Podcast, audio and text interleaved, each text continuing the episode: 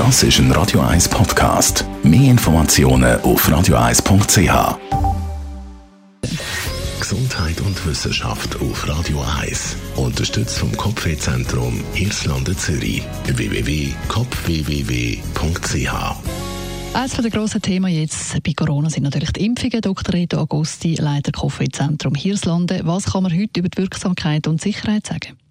Also in der Schweiz haben wir ja zwei zugelassene Impfstoffe, der von BioNTech Pfizer und der von Moderna, der übrigens im Wallis hergestellt wird.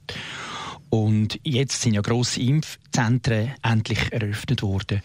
Und die Wirksamkeit ist wirklich sehr, sehr hoch. Also man redet von 95 Prozent. Das ist aus diesen grossen Zulassungsstudien zu entnehmen, wo mehrere Zehntausend Patienten, äh, Betroffene, das sind keine Patienten, äh, Impfwillige untersucht worden sind. Und das ist wirklich eine sehr, sehr hohe Zahl. Das ist also sehr ermutigend äh, sich impfen zu lassen.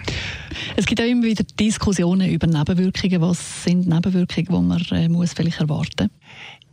In der Regel, und da reden wir schon von 75 Prozent, haben lokale Schmerzen an der Einstichstelle. Das ist meistens am nicht dominanten, also am linken Oberarm, sowie etwa drei Tage lang Grippe, ähnliche Symptome. Da reden wir von Kopfweh, Gliederschmerzen und Müdigkeit verschwindet aber in der Regel nach drei Tagen.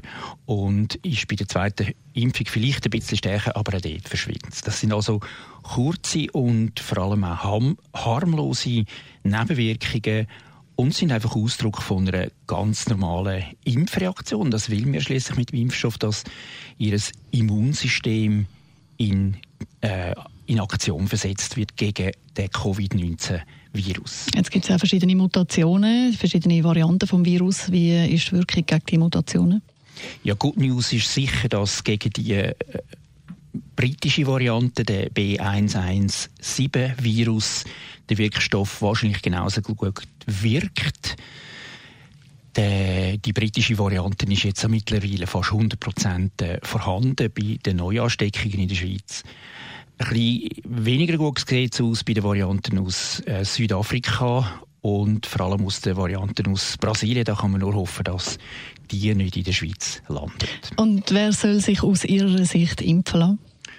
Eigentlich alle, außer ein paar Hochrisikopatienten. Je mehr Geimpfte, desto schneller ist die Pandemie fertig. Mit äh, Herdenimmunität schaffen wir es natürlich nicht oder noch lange nicht. Also müssen wirklich alle eigentlich mitmachen. Ähm, ich kann das als Arzt, sich das sich zieren von dieser Impfung nicht akzeptieren.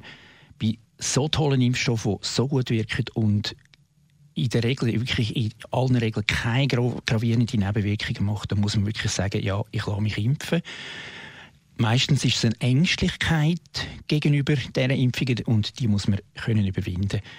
Und aus meiner ärztlichen Sicht sind Leute, die sich nicht impfen lassen, aber nachher vom Ende der Pandemie profitieren, halt Trittbrettfahrer. Yeah, yeah, yeah.